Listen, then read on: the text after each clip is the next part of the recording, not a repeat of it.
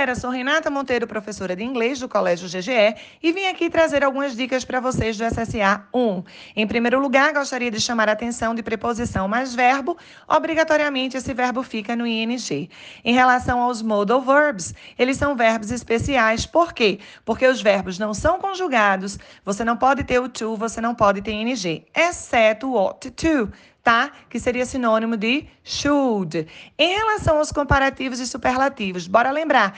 Comparativo, adjetivo é longo, usa-se more. Adjetivo curto, R. Superlativo longo, você usa the most, curto, EST. Mas o que eu queria chamar a sua atenção são para as gradações. Se o adjetivo é curto, por exemplo, deeper and deeper, cada vez mais profundo. Adjetivo longo, more and more intelligent, por exemplo, cada vez mais inteligente.